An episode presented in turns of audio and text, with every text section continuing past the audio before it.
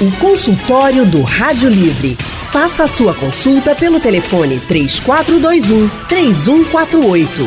Na internet www.radiojornal.com.br. Consultório do Rádio Livre hoje vai tratar sobre a saúde mental das crianças. Será que os pequenos também sofrem com estresse? É o que a gente vai saber agora. E para trazer orientações, nós convidamos a psicóloga clínica Kátia Dias. Kátia é especialista em neuropsicologia e psicologia junguiana, com ênfase na prática clínica. Kátia também é palestrante e pós-graduanda em neurociências. Kátia, muito boa tarde, seja muito bem-vinda ao consultório do Rádio Livre. Muito obrigada, Anne. Mais uma vez estamos aqui juntas. Feliz ano novo a todos os ao, uh, ouvintes, a toda a equipe da Rádio Jornal.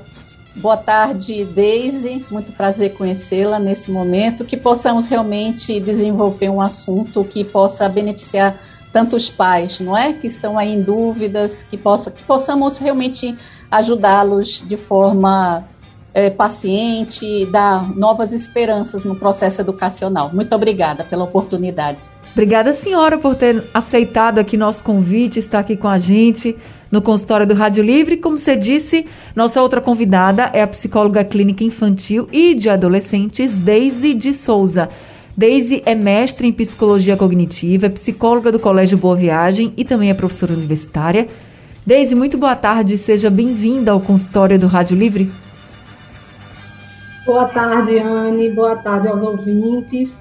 Boa tarde, a colega Kátia. É um prazer imenso né, receber esse convite e poder participar dessa tarde aqui, desse momento que a gente vai debater um tema tão, tão interessante. Para mim, esse tema é muito valioso, é, principalmente porque eu trabalho com criança, com adolescente, né, e falar de estresse no momento que a gente está passando, dentro desses últimos tempos, é um tema realmente interessantíssimo. Espero que seja uma tarde riquíssima.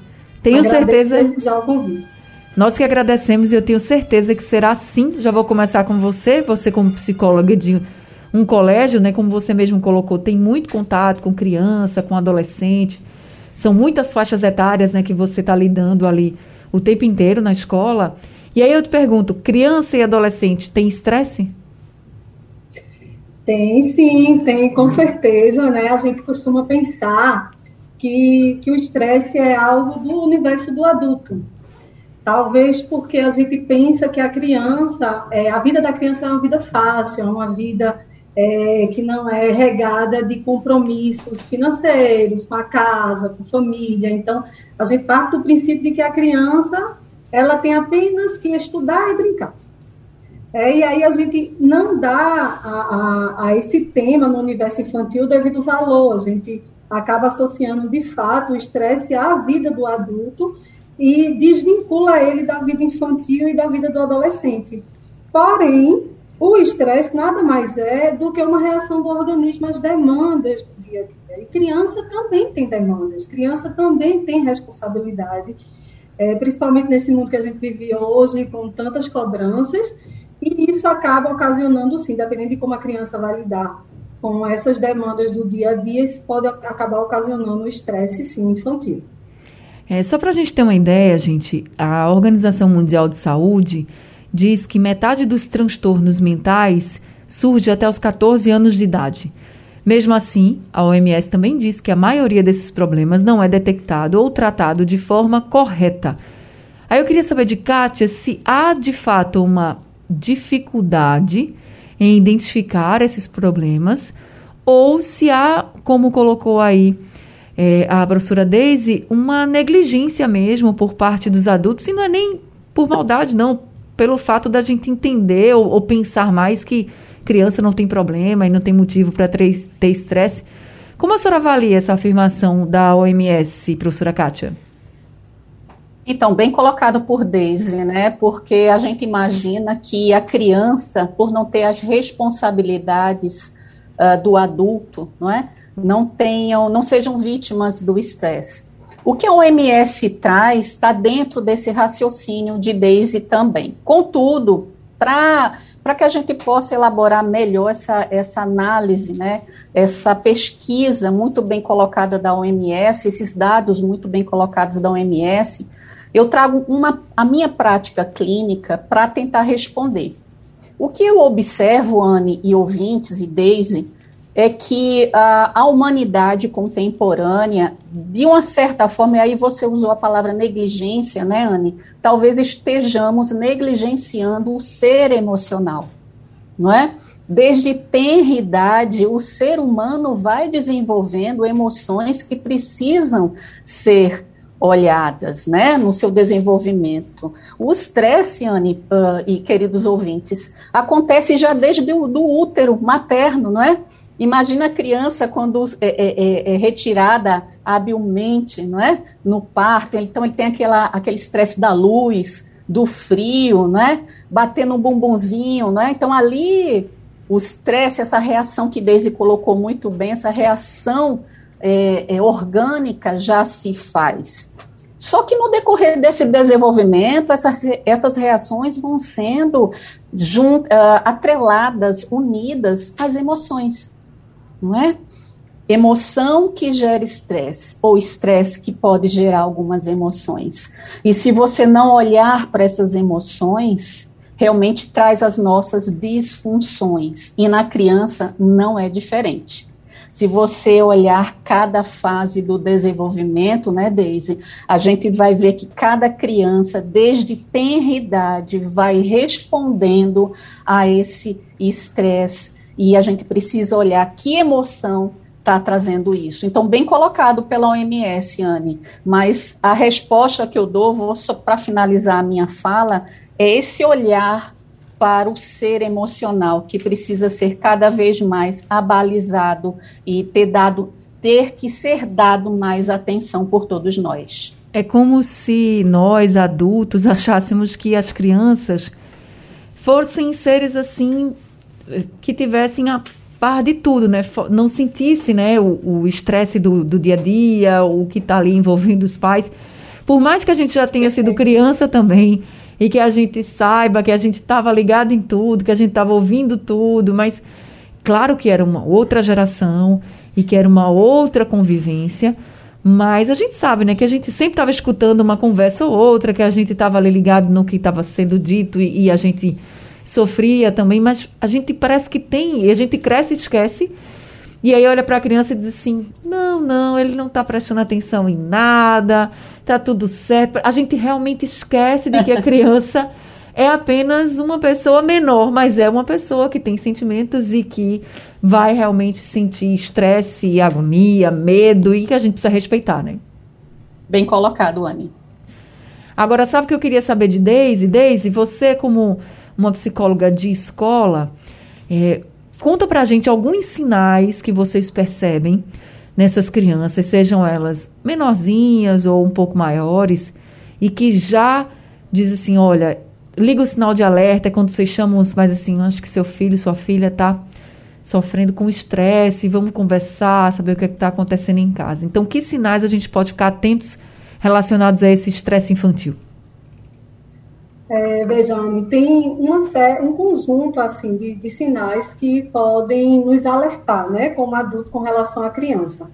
Porque, é, pegando um pouquinho do que Kátia falou, do que você estava colocando, é, o estresse está muito relacionado ao desenvolvimento socioemocional.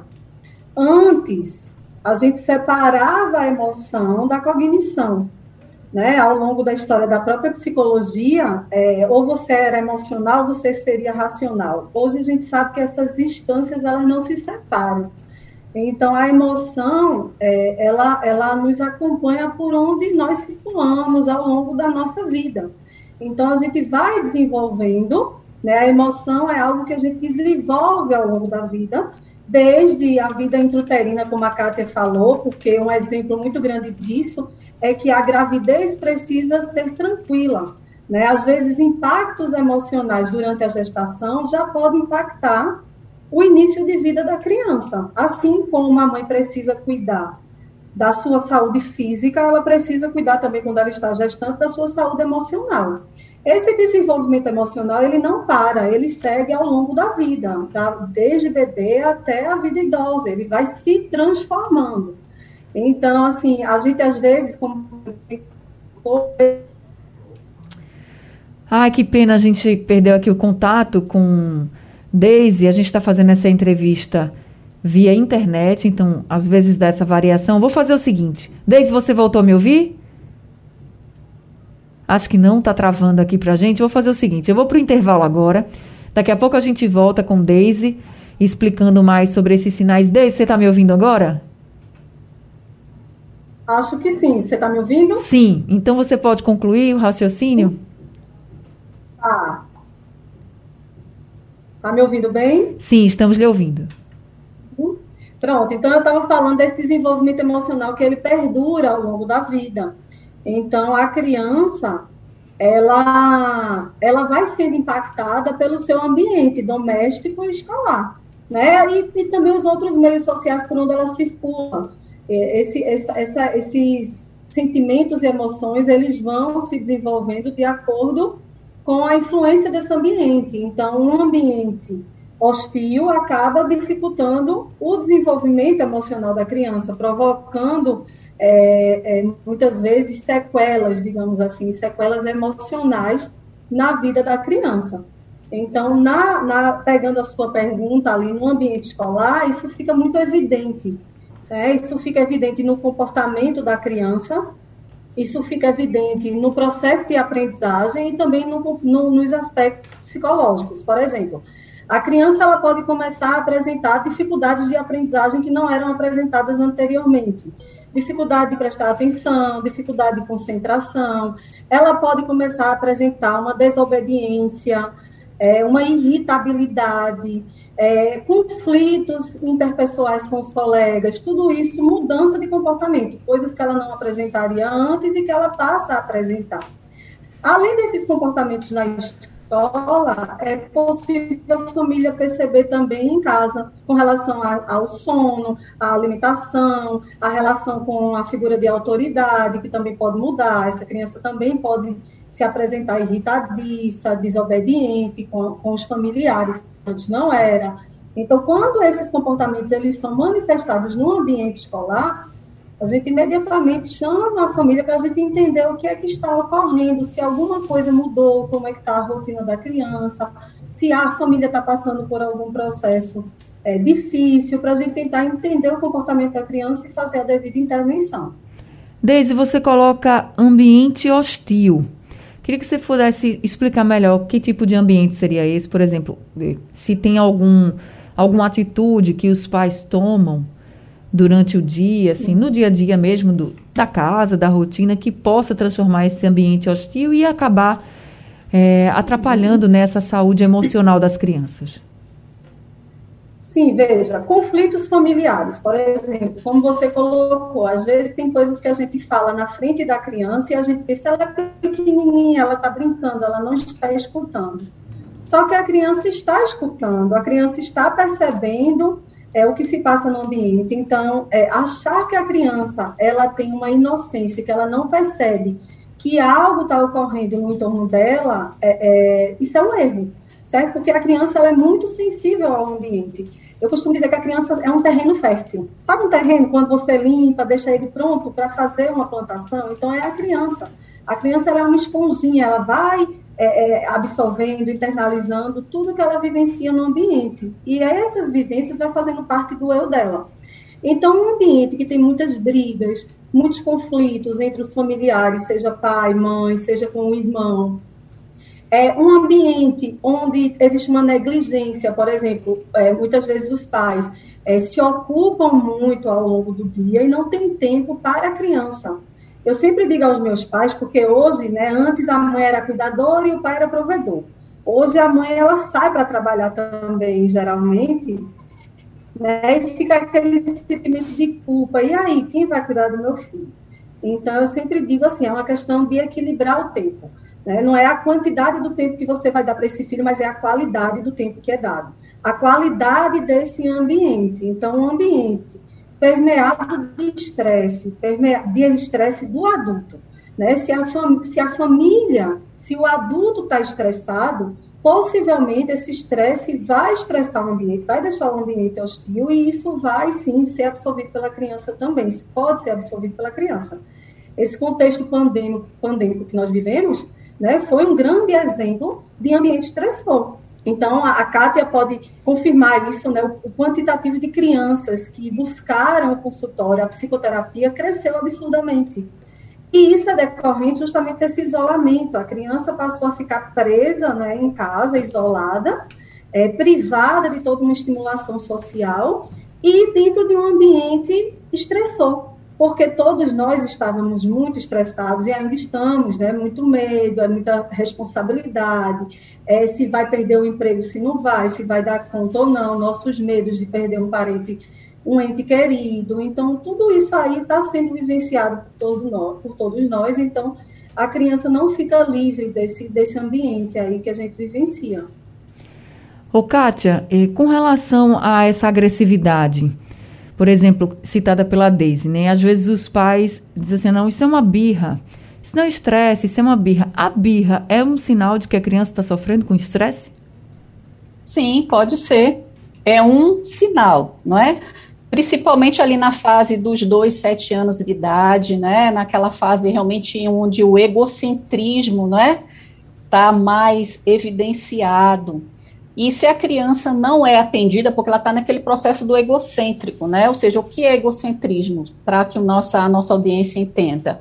A criança, ela se coloca no centro de todas as ações, né? No centro da casa, na, no centro da atenção. Primeiro eu, segundo eu, terceiro eu. É o processo dela, que tende a mudar depois dos sete anos de idade. Então, se emocionalmente os pais, e pode aqui a gente fala pais, mas são os cuidadores também, gente, porque pode ser criado pela avó, pode ser criado, né? Isso. Por, por ma, uh, madrinha, enfim, pessoas que estão ali ao redor da criança. Então, aqueles que estão ali é, emocionalmente envolvidos com a criança precisam ter esse olhar muito uh, seletivo para ver o que, que ela está exigindo para ela no qual ela pode ser, pode ser manejado para dar a ela um processo educacional, ou seja, eu quero brincar agora, por exemplo. A criança fala, eu quero brincar agora, mas não é a hora dela brincar.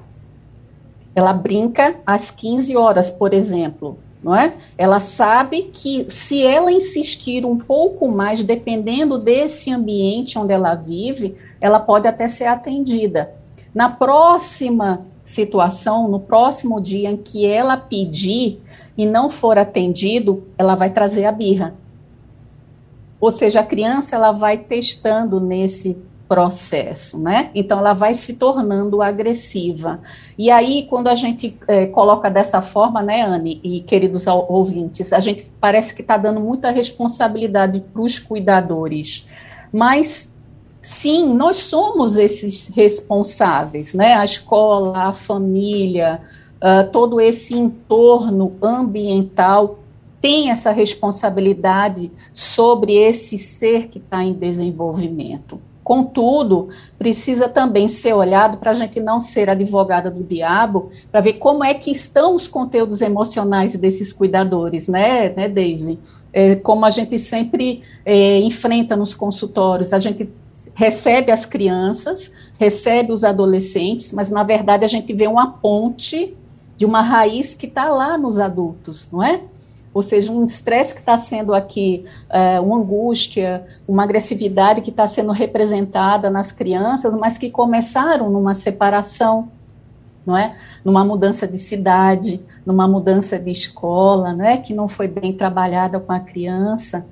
Enfim, tem tantos fatores que envolvem essa agressividade que reclamam da gente, sabe, Anne? Esse olhar realmente emocional.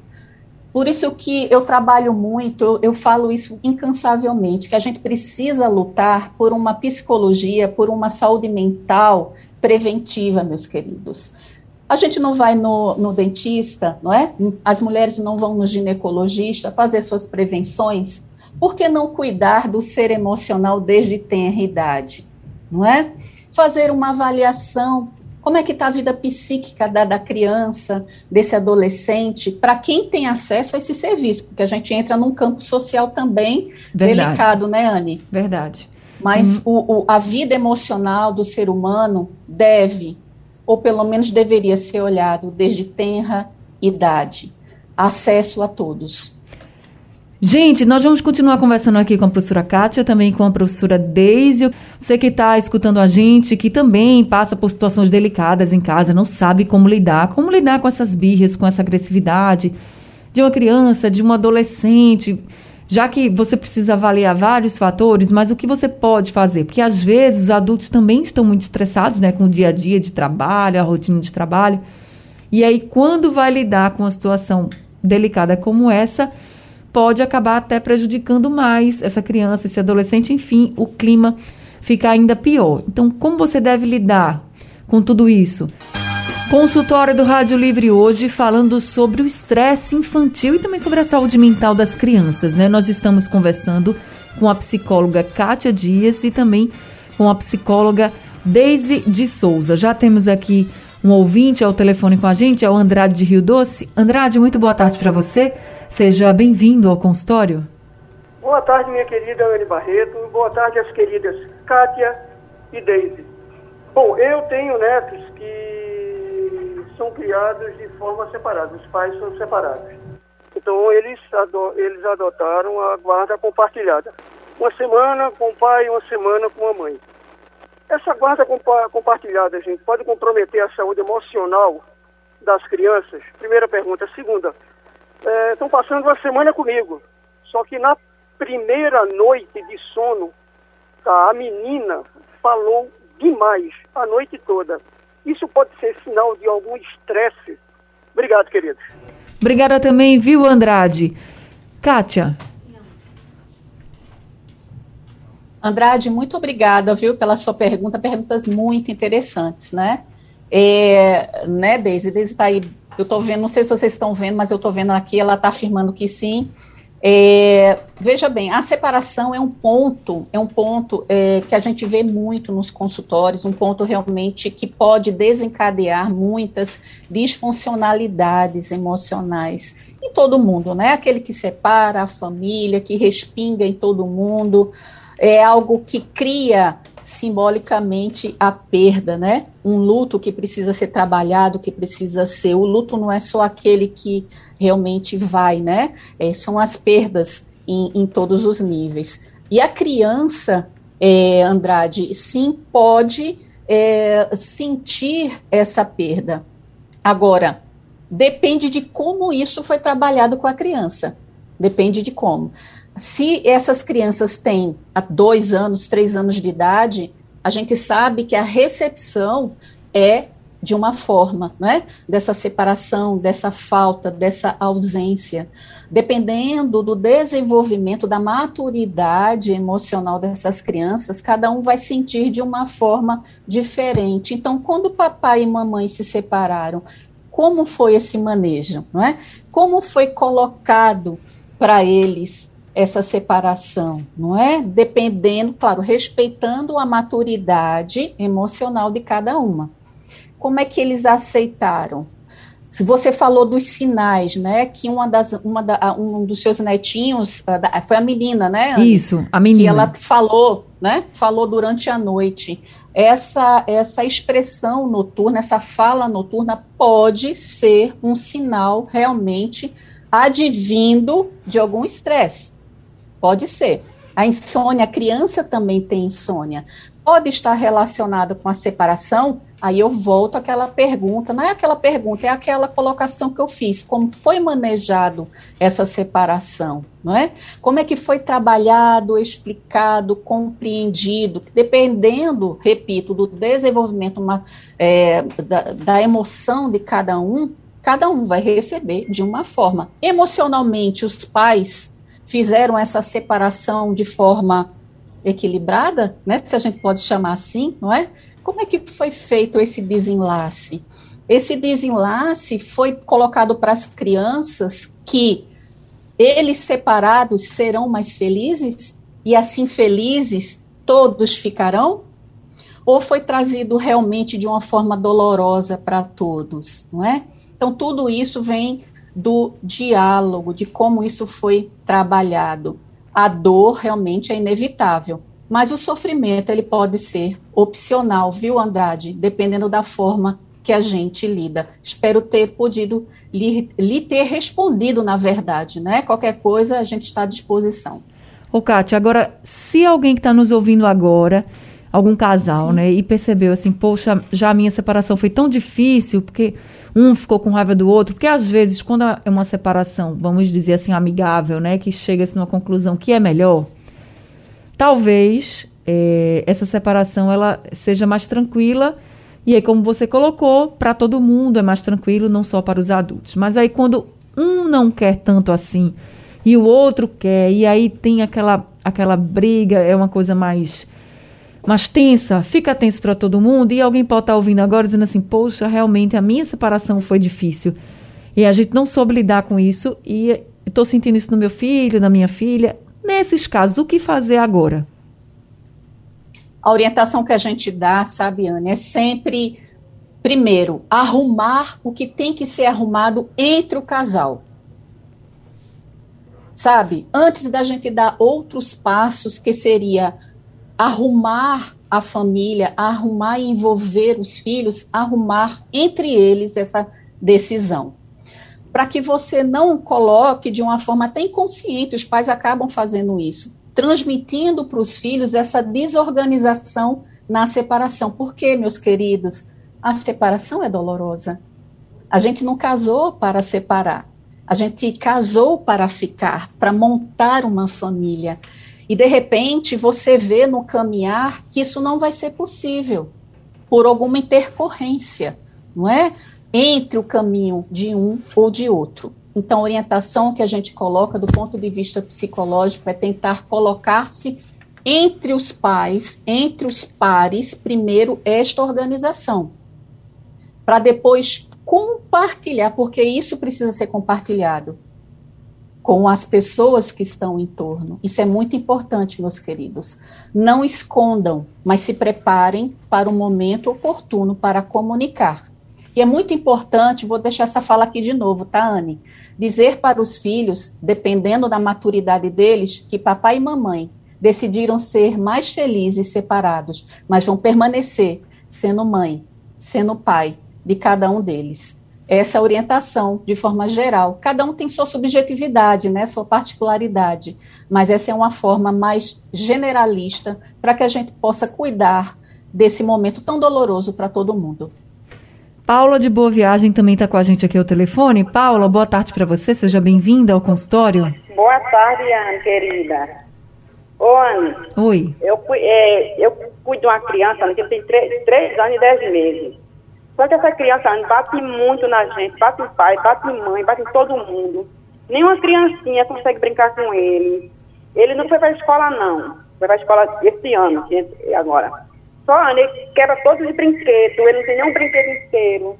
E, e, ele pergunta assim: Você gostou que eu bati em você? Você gostou? Não é para ficar triste, não é para você sorrir, Ana. E outra coisa, né? Ele agora está com costume, faz três meses, que ele está mexendo de, direto na picoquinha dele o dia todinho, Ana. Eu queria dizer que isso é normal, que, o que, que amanhã ele pode agir, Ana.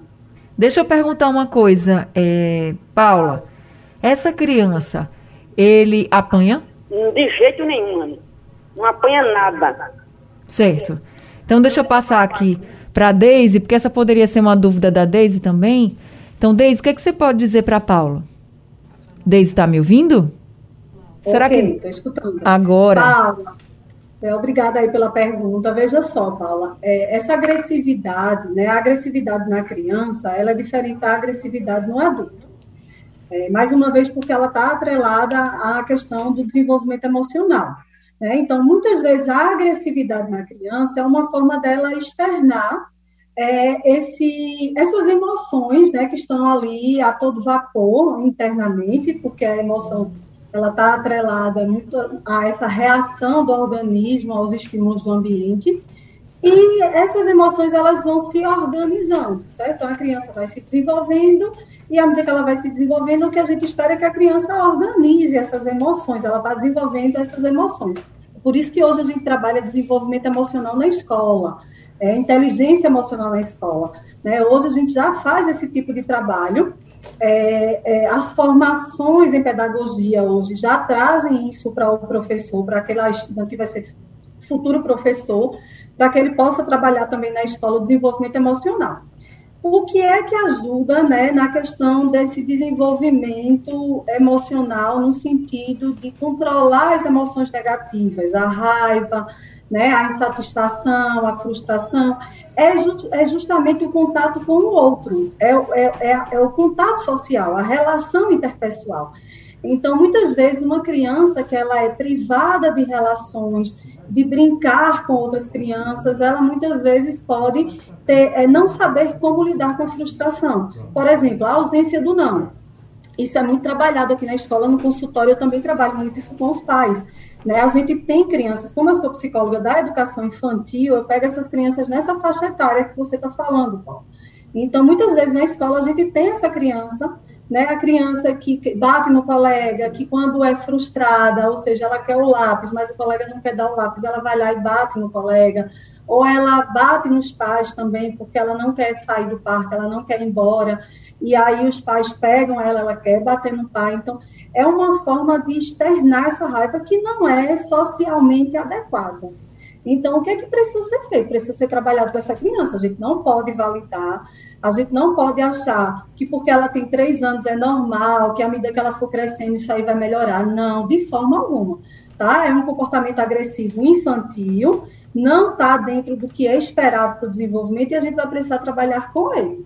Ô, é Daisy, identificar Pode falar. Quando pode ela falou falar. que a criança, depois que bate, diz assim, e aí você gostou que eu bati em você? Nesse, nesse momento, o que ela deve fazer, o que é que os pais devem fazer? Pronto, aí essa questão da agressividade, é preciso ser muito firme com a criança, né? Então, uma criança de três anos, é, veja, a pergunta que você fez foi muito importante. Batem nela, né? Porque a criança aprende por imitação. Então, se eu bato, né, se o papai, a mamãe ou o cuidador me bate, então quando eu também estou com raiva, eu também vou bater. Né? Na escola isso também acontece. A gente, às vezes uma criança bate, a outra vê e às vezes quer imitar. E a gente precisa fazer um trabalho com essa criança de dizer que aquele comportamento está errado. Então é preciso fazer isso com essa criança. Né? É preciso dizer para ela, verbalizar, olho no olho, chegar junto. Não precisa, eu sempre digo aos pais, aos cuidadores, não precisa gritar você precisa mudar o tom de voz, você precisa fazer o olho no olho, você precisa falar com firmeza, dizer que não, que não gostou, que não, não pode, que não, não vai deixar. E tem que também ter as consequências. Né? Então, assim, eu não sei qual é a realidade dessa criança, mas essa criança quebrou todos os brinquedos. O que é feito? É comprado novos brinquedos? Porque se ela quebrou, quebrou, não tem que dar outro. Se ela bateu, ela perdeu a brincadeira, né? Então, bateu no coleguinha, estava brincando, tá no parque, bateu no coleguinha, não vai mais brincar, você agora vai ter que ficar em casa. Não adianta perder o parque e a gente dar a televisão. Perder o parque e dar o celular. Então, tem que fazer a criança sentir, né, emocionalmente, que o que ela fez não foi legal e que ela perdeu algo por isso. E, claro, se ainda assim esses comportamentos eles são tão persistentes, né, se a gente não está conseguindo dar conta deles, é preciso procurar um profissional é, especializado para que um psicólogo, como Kátia disse, né, possa avaliar, possa orientar essa família e a gente possa, o mais, digamos, precocemente possível, é, é, é transformar, modificar esse comportamento que não é adequado, que é o da agressividade. Porque a agressividade, ela não cessa por si só né, ela pode, ela pode aumentar, ela pode, essa criança pode ir crescendo e se tornando mais agressiva. Então, eu preciso trabalhar o quanto antes possível. Tarcísio de São Lourenço está ao telefone também. Tarcísio, seja bem-vindo ao consultório. Boa tarde. Boa tarde, Anne. Boa tarde, a doutora. É, a minha, o meu exemplo é muito parecido com o exemplo anterior. O menino vai de uma docilidade a uma explosão de agressividade tamanha de agredir o, eu que sou o avô e a minha esposa a avó. E a própria mãe. Ele é um menino dócil, mas ele explode quando ele tem alguma coisa negada, ele explode uma agressividade tamanha. Esse comportamento não se repete na escola, até onde eu tenho conhecimento. A professora disse que ele é uma pessoa dócil, um menino tranquilo, sociável. Agora, já em casa, ele só tem ele de criança, três anos, somos todos adultos ele convive nesse, dentro, dentro, assim, eu acredito que ele vive um tanto recluso, muito fechado, sem nenhum tipo de atividade. Eu queria saber se essas explosões de agressividade, quando ele parte para bater na avó, no avô, entendeu? Fica de castigo e ao sair do castigo, ele faz a mesma coisa que ele estava fazendo antes. É só birra ou até onde vai algum tipo de estresse. Tá certo, seu Tarcísio. Obrigada pela sua participação. Kátia? Seu Tarcísio, muito boa essa, essa sua colocação, muito obrigada, né? Essa sua experiência, essa sua vivência. Isso é muito comum, né, Deise? Deise, então, deve pegar muitos casos assim, né? Até o contrário, na escola o menino é altamente estressado, em casa é aquela calmaria ou o seu contrário, né? No caso de seu Tarcísio, eh, me parece, tá, meu querido, faça essa reflexão aí, que esta criança está tendo muita voz em casa. O que, que eu quero dizer com isso? Talvez ele está tá sendo o centro da atenção de uma forma muito ampla dentro da casa dele, coisa que não se repete na escola. Então, eu tenho uma criança em casa e eu tenho uma criança na escola, que não são as mesmas crianças. Na escola, ele não deve ter tanta voz, ele não deve ter muito o que comumente né, se fala aí na contemporaneidade, né, é, o empoderamento, não é? Ele talvez ele não fale tão alto na escola, então ele não tem muito espaço para birra, para agressividade, a coordenação pedagógica, todo essa, esse corpo da escola deve ser muito preparado para lidar com ele, entende? Neste aspecto. Enquanto que na, em casa, Uh, talvez, seu Tarcísio, observe isso. Esta criança deve estar tendo muita, repito, muita voz. E ele, quando não é atendido, quando ele não é assistido, quando ele não é uh, dito como a pessoa mais importante, ele se rebela, entende? Ele encontra um espaço em casa que não encontra na escola. Isso é muito comum. Não, não é normal, mas é muito comum. Veja se não é isso que esteja, que esteja acontecendo na sua casa, tá bom, meu querido? Para que você possa fazer as correções necessárias, sim, é possível fazer correções. Tá certo. Gente, infelizmente o tempo do nosso consultório acabou, mas eu queria agradecer muito a professora Kátia por essas orientações hoje aqui no nosso consultório, viu? Muito obrigada e seja sempre muito bem-vinda com a gente.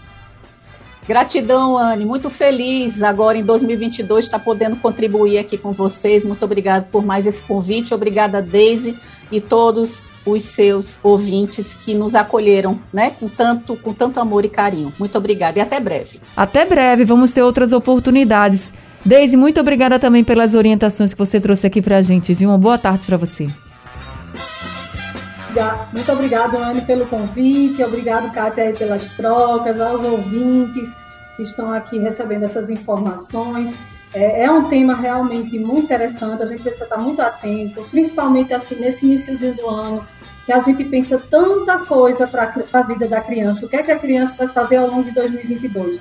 Então é preciso ter cuidado com a rotina, com o estilo de vida, porque criança tem estresse sim. Né? Tá então, certo. se o adulto estressa, a criança também, tá? Um beijo a todos vocês e muito obrigada. Até a próxima, então. E quem mandou mensagem pra gente, a gente não conseguiu responder, tem algumas sobre adolescentes. Na próxima semana vão ser feitos também consultórios falando sobre essa relação com adolescentes, tá, gente? Sugestão ou comentário sobre o programa que você acaba de ouvir, envie para o nosso WhatsApp 99147 8520.